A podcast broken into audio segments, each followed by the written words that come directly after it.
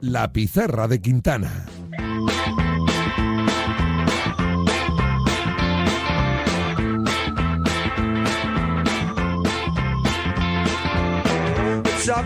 Este sábado arranca el Giro de Italia, que como siempre se va a retransmitir en Eurosport y que también vamos a vivir muy de cerca aquí en la pizarra de Quintana, como siempre, con nuestro José Rodríguez. ¿Qué tal, José? ¿Cómo estás? ¿Qué tal, chicos? Muy buenas. Hoy nos hemos traído para hacer la mejor previa, además de a José Rodríguez. Muy bien. No está mal, ¿eh? No está mal, pero claro. Siempre cumple, Es que tenemos a alguien que ha corrido el Giro de Italia. Hmm. Y que no solo lo ha corrido, sino que lo ha ganado. Y que ahora encima lo comenta en televisión. Alberto Contador, bienvenido a la pizarra de Quintana. ¿Cómo estás? Hola, muy buenas tardes. Alberto, eh, siendo el Tour lo, lo más grande y la vuelta lo nuestro, ¿no? La gran vuelta que es nuestra, ¿qué ha sido el Giro para ti? ¿Qué ha sido el Giro de Italia para Alberto Contador? Para mí ha sido mi, mi carrera favorita. Mi carrera favorita. Además lo has definido bastante bien, ¿no? Eh, la carrera, el Tour de Francia, pues por lo que significa sobre todo, pues que es la carrera más importante del mundo y, y bueno, pues quizá yo la veía un poquito más como, no sé, como trabajo, ¿no? Eh, como que tenías que, que cumplir. La vuelta, pues era especial porque corrías en casa, ¿no? Y, y toda la afición. Pero el Giro de Italia para mí era la carrera más bonita y es la carrera más bonita, ¿no? Porque tiene un recorrido que te permite eh, romper ese guion, ¿no? Que a veces se establece. Estamos hablando de puertos muchos de ellos por encima del 10%, donde quizá pues el trabajo de un equipo no tiene tanto, eh, no influye tanto, ¿no? Y luego también la climatología, pues juega un papel importante, días de lluvia, días de, de calor eh, húmedo, y eso también pues hace que quizá cada corredor, ¿no? De la capacidad de adaptación de cada corredor pueda marcar la diferencia. O sea, podríamos decir que, que tú lo has dicho, que el Tour era trabajo para ti y que el Giro era hobby, era pasión. No, no, hobby no puedo decir hobby. O sea, hobby, hobby es ahora cuando salgo en bicicleta me duelen las piernas y levanto y levanto el ritmo, ¿no? Eh, no era hobby, era una grandísima tensión, pero sí que es verdad que era una carrera que que disfrutabas, ¿no? Quizá no tenía mucha tensión porque y, y presión porque yo siempre me la exigía, pero pues quizá un pelín menos ¿no? que, que en el Tour. Porque a, a, veces, Alberto, tenemos la sensación de, desde casa que, que, claro, que los grandes corredores, los favoritos a, a, la general final, pues en el Tour se corre muchas veces para no perderlo, sobre todo evidentemente las primeras semanas, las dos primeras semanas, pero que el Giro se, el Giro se corre para ganarlo y como es más descontrolado y como eh, tú acabas de explicar, los perfiles, la climatología es más variante, pues se viven carreras más más de ciclismo de, de, de, del épico, ¿no? Del que nos gusta tanto a los aficionados.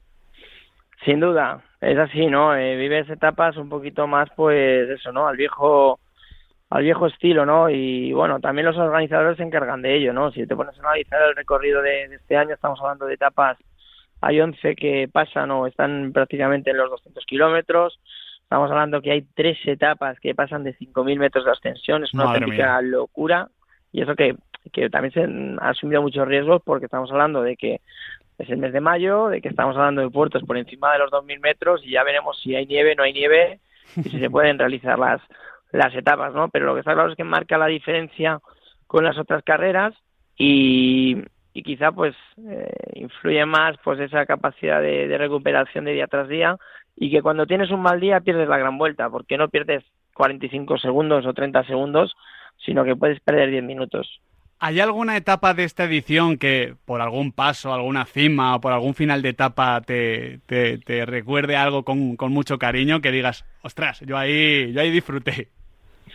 Bueno, pues curiosamente hay muchísima montaña, pero no hay puertos de los cuales yo hayan sido fundamentales para mí, ¿no? Eh, sí ha habido algunos que, que, he pasado, por ejemplo, como el Yao y demás, pero no hay, yo por ejemplo, las tres cimas de Lavaredo creo que es un poquito la referencia este año, ¿no? Y, y nunca, nunca la he, nunca la he hecho, pero bueno, pese a que en estos puertos no, no he estado, tenemos cinco etapones de montaña tremendos que yo creo que, que van a dar un bonito espectáculo y habrá sorpresas. Es verdad que, bueno, pues tenemos dos corredores referentes ahora mismo de, de salida, como son Roglic y Evenepoel, por méritos propios, uh -huh. pero que, que en el Giro pueden pasar muchas cosas, que un mal día eh, te aleja de, de, la general y bueno, será muy interesante. Yo, eh, Quintana, en primer lugar, eh, bueno, eh, siempre lo digo, el Giro mm, estéticamente tiene el trofeo más bonito del mundo, que es ese sensafine que, que, da gusto verlo y tiene que dar más gusto todavía ganarlo. Pero lo primero que voy a hacer va a ser felicitar a Alberto Contador, porque creo que estos días ha recibido otro trofeo, ¿no? otro premio, otro regalo de la naturaleza que es todavía más bonito y más importante. Alberto, enhorabuena. Bueno, pues sí, muchas gracias. Sí, sí, hace cosa de dos semanas he sido padre de nuevo, Martina. bueno. Y, nada, quizás estoy haciendo la preparación para el Giro un poquito, no lo más... Te ha pillado en pañales, lo más positivo en cuanto al sueño y demás, pero pero bueno, bueno, desde luego, ¿no? Eh, una, una gran victoria y antes de empezar el Giro de Italia.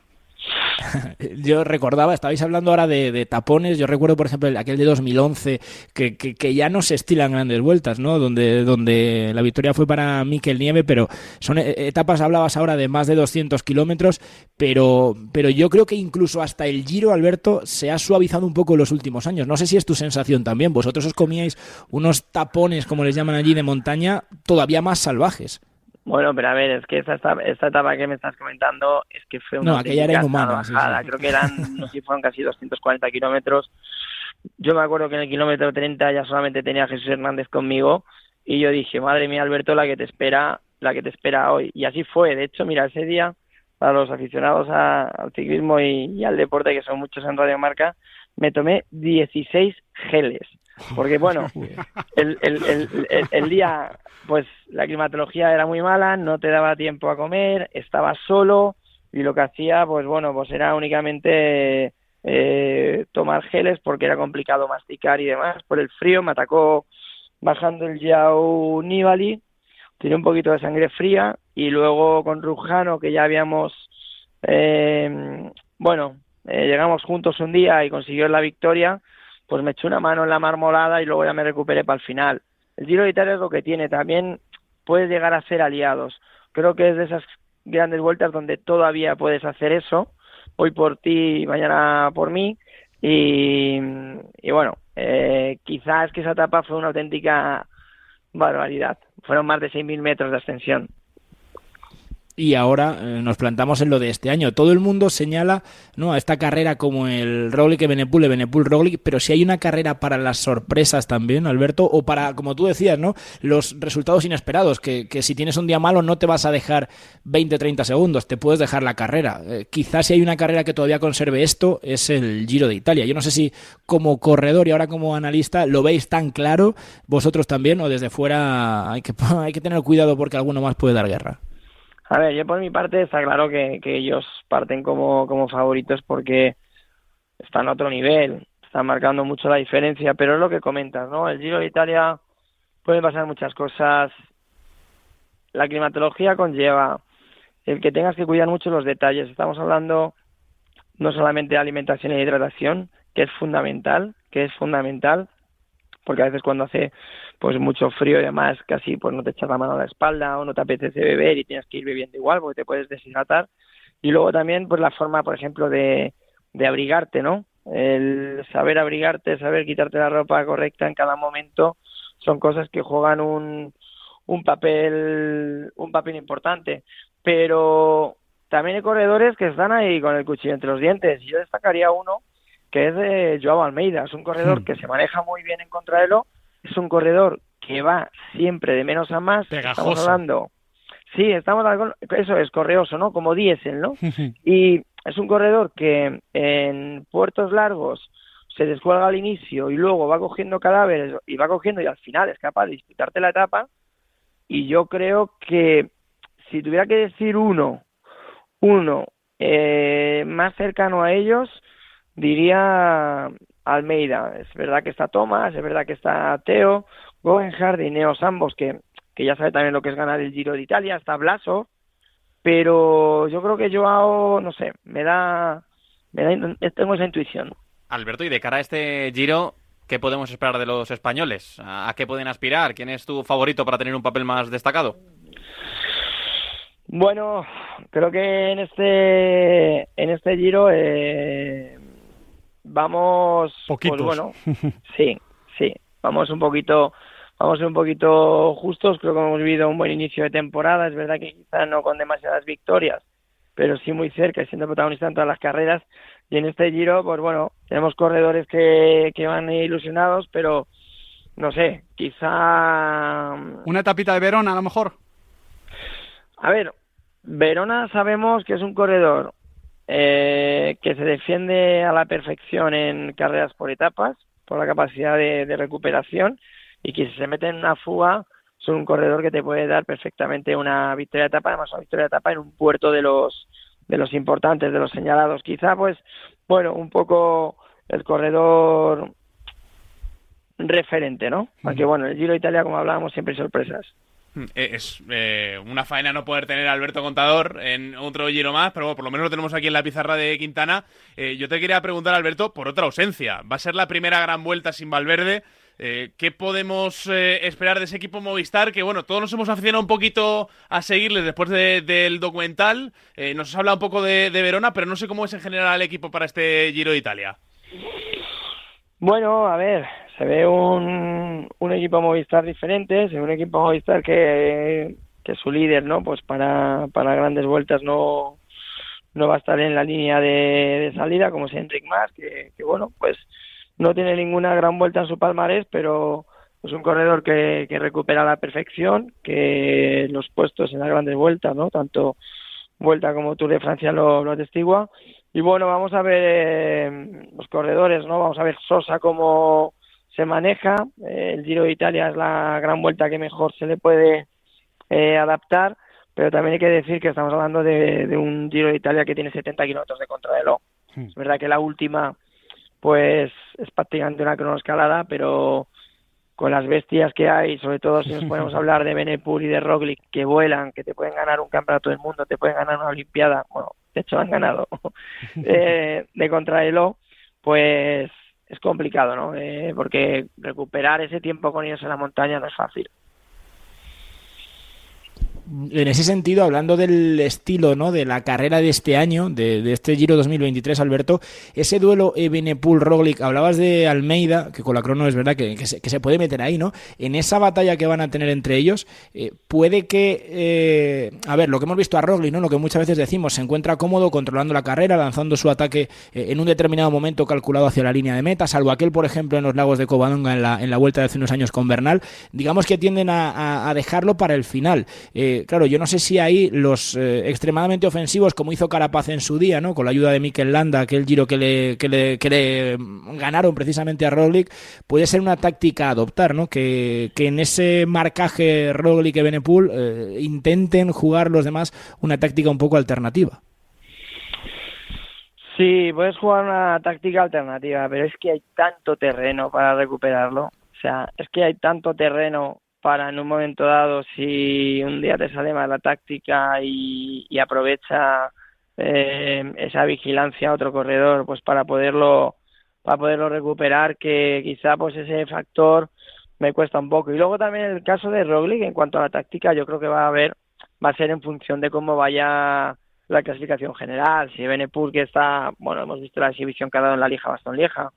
Si vemos que de buenas a primeras en la contrarreloj le mete un minuto, o le mete 50 segundos, pues obviamente Roglic eh, estaría en condiciones de tener que atacar. Y si gana la segunda contrarreloj y le volviera a meter tiempo a Benepul, pues íbamos a ver un Roglic muy agresivo. Ya lo vimos la semana que, en la Vuelta a España pasada, pero desafortunadamente un solo día, porque se cayó, se fue al suelo, pero mira, en dos kilómetros de que picaban para arriba fue capaz de arrancar y habría dado un pellizco importante a Benepul nos perdimos la batalla el año pasado en la Vuelta a España, una pena para la Vuelta a España, aunque vimos a Ayuso, a Carlos Rodríguez, a Enric poniendo las cosas difíciles a Ebenepul, pero aquí sí que, lo vamos a disfrutar, esperemos que no haya caídas, que hipotequen ¿no? el, este duelo, como por ejemplo pues pasó en, en la pasada Lieja-Bastón Lieja entre Pogacar y Benepul le habéis preguntado por los españoles, le, habéis preguntado por lo que van a hacer los nuestros, pero yo le quiero preguntar lo que van a hacer los suyos, porque el Eolo Cometa va a estar allí también. Vienen de, por ejemplo, en estos últimos días en la Vuelta a Asturias, hacerlo muy bien con Albanese, pero sobre todo también con Fortunato, que es un chaval que ya sabe lo que es ganar, por ejemplo, en el Zoncolán, que es una de las cimas míticas en los últimos años del Tour del Giro de Italia, perdón. Y, y yo no sé hasta dónde puede llegar Fortunato por un lado, Albanese por el otro y los otros seis también, Alberto. Pues mira, yo creo que llevamos un equipo, yo creo que llevamos el mejor equipo desde que tenemos la escuadra, ¿no? Eh, el Eurocometa. Creo que Fortunato eh, y Albanese pues han estado en el Teide. Albanese volvió a la competición, hizo eh, los cuatro días entre los cinco primeros en las etapas. Una lástima que ha dado al poste, creo que de 11 días ha dado seis veces, ha hecho segundo. Una pena en, en Asturias el primero y el último día, el primero y el tercero, ¿no? Pues hizo segundo y segundo. Y la etapa de montaña, la única que había para la general, pues Fortunato fue capaz de soltar a los dos Movistar y llegar en solitario, ¿no? Entonces, yo sinceramente soy optimista, creo que tenemos un equipo potente, pero en el caso de Fortunato hay que pensar más en victorias de etapa. Eh, la general es un corredor que le penaliza mucho la, la crono, estamos hablando de que en un momento dado, pues que puedas estar luchando por un top ten, pero te pones en una balanza un top ten o conseguir una victoria de etapa, o imagínate que te van las cosas muy bien y te filtras en, dos fugas y que ante la vigilancia de Roglic y Benepul, pues quizá hay más fugas que lleguen y, y puedes conseguir unas victorias de etapa, para nosotros más importante. Luego también destacar a, al español que vamos a tener, a Diego Pablo Sevilla de San Martín de la Vega, corredor guerrero como, como pocos. Estoy seguro que le vamos a tener en televisión día sí, día también, metiéndose en las fugas. Así que bueno, un, un Giro de Italia para nosotros, para Leolo Cometa, que se nos presenta eh, con bastantes ganas, ilusionados y veremos al final qué, qué sucede. Lo vamos a pasar bien en este giro, ¿eh? desde el sábado en Eurosport, escuchándote a ti, Alberto. Y, para ir terminando, ya eh, cuestiones un poquito más, más, generales, aprovechando que estás aquí con nosotros en la pizarra de, de, Quintana, te quería preguntar, aunque te escuchamos permanentemente, evidentemente, en Eurosport, por, por esta época de, de resurgimiento de, de, ese ciclismo que se denominaba antiguo y que ahora es moderno, eh, te quería preguntar si a ti te hubiese apetecido nacer 10 años más tarde y estar corriendo en estos años, porque, porque te pega mucho. Parecía que tú corrías a contracorriente en tus años y ahora eh, estarías como, como pez en el agua. Bueno, a ver, a mí, a mí sí, a mí me gusta que, haya, que se arranque, a mí me gusta que se rompa la carrera, que se rompa ese guion eh, y se desbloquee la carrera. En cuanto a las épocas, pues bueno, esto al final es como todo, ¿no? A veces te preguntaban si hubieses nacido pues, en la época de Miguel o Indurain contra el... Bueno, iba a decir larguísima, pero bueno, es verdad que el primer tour hubo 112 kilómetros de contrarreloj, ¿no? El de 2007. Pero que cada época al final es, es de una manera, ¿no? Y, es, y lo que tienes que intentar es adaptarte a ella. Yo lo que sí que te puedo asegurar es que estoy disfrutando muchísimo, que estamos en un ciclismo en el que incluso el que no es aficionado le puedes explicar la carrera y se, es capaz de poderse enganchar Seguro. en un solo día. Y, y yo creo que eso vale oro. A veces se critica o, bueno, es que claro, es que siempre gana Pogachar o es que están estos favoritos y ya el resto no. Vale, pero es que eso es lo que hace que la gente se pega al televisor. Claro. Y luego, claro, es verdad que nos tienen mal acostumbrados porque es que van de favoritos y ganan. Van de favoritos y ganan. Van de favoritos y ganan. Pero, por ejemplo, nos vamos a encontrar un duelo ahora entre Benepul y, y Roglic, pues que, que, que, que, te ilusiona. El duelo que había en la Lieja, Bastón Lieja, al final, pues con la caída de Pogacar se perdió. Pero, o los duelos que tenemos con Van Aert y con Van der Poel en las clásicas. Es muy Nadal Federer en el tenis. Sí, sí, sí, es que esto, eso es oro, ¿no? Y encima lo mejor es que son nombres de corredores muy jóvenes que van a mantenerse mucho tiempo luchando eh, por las carreras y al final cualquier deporte necesita ídolos, necesita corredores referentes, necesita deportistas referentes y yo creo que afortunadamente pues el, el ciclismo ahora lo tiene. Alberto, no sé si te lo has imaginado alguna vez, pero si te hubiese tocado nacer 10 años más tarde, como te decía ahora Quintana, y te vieses en un mano a mano contra Pogachar, ¿cómo lo verías? ¿Cómo lo visualizarías? ¿Cómo se le mete mano a este tío? Bueno, es complicado, ¿eh? es complicado meterle meterle mano a, a Pogachar, sobre todo eh, por la por la gran punta de velocidad que tiene. ¿Mm? O sea, es verdad que, bueno, pues a lo mejor cuando yo me enfrentaba a Valverde, pues él tenía una punta de velocidad, siempre te cogía la bonificación, ¿no? Y luego eh, también porque era muy fuerte en, en contrarreloj. Eh, el resto, al final, es hablar por hablar, ¿no? Todo ha evolucionado. Eh, el entrenamiento pues ha evolucionado aún mejor, eh, la alimentación ya pasaba cuando yo era corredor, o sea, los vatios que tú conseguías mover, eh, imagínate, en el 2009 para ganar el Tour de Francia, en el 2012 no eran suficientes Hmm. y los del 2012 para los del 2014 tampoco eran suficientes. Siempre se iba subiendo esa, esa potencia, ¿no? O sea, yo creo que me habría pues asemejado un poquito más a Vingegaard que, que a Pogachar, que es que eh, en cualquier carrera a la que se apunte es favorito.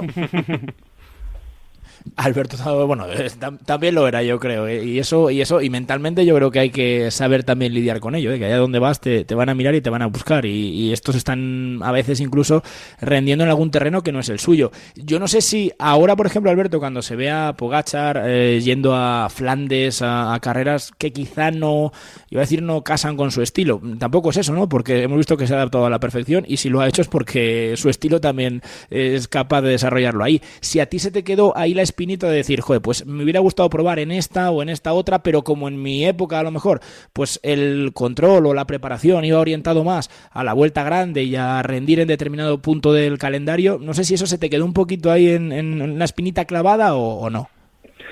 No, no es una espinita, no, no, para nada que, se haya quedado clavada. Es verdad que, como comentas, ¿no? Vivíamos un ciclismo en el que, pues bueno, si eras de grandes vueltas, eh, tu objetivo era, estaba claro, sobre todo si era para el Tour, era ganar el Tour. Quizá ya no era como 10 años antes, que la gente que corría el Tour empezaba muy suave el año y luego el Tour casi no competía, y en mi caso, pues, es verdad que a lo mejor no repetía la Vuelta a España, pero sí que desde la Challenge de Mallorca o Algarve o a Vuelta a Andalucía estabas disputando todo, ¿no? París-Niza, País Vasco, Cataluña, pero mm, todavía estaba en, es- en ese punto en el que si tú conseguías eh, la victoria en, en el Tour de Francia era lo máximo que podías conseguir. Y luego hay una cosa que siempre se ha dicho, veremos con generación lo que influye, ya no solamente el tema psicológico, sino también el tema físico de que cuando haces tantas competiciones, vamos a ver el cuerpo cómo, cómo asimila y cuántos años es capaz ¿no? de estar a, a ese nivel. Yo creo que con esta generación lo vamos a poder ver. Pues ojalá sean muchos, lo sigamos pasando bien y te sigamos escuchando, Alberto, en Eurosport. Muchísimas gracias por atendernos aquí en la pizarra de Quintana. Un placer.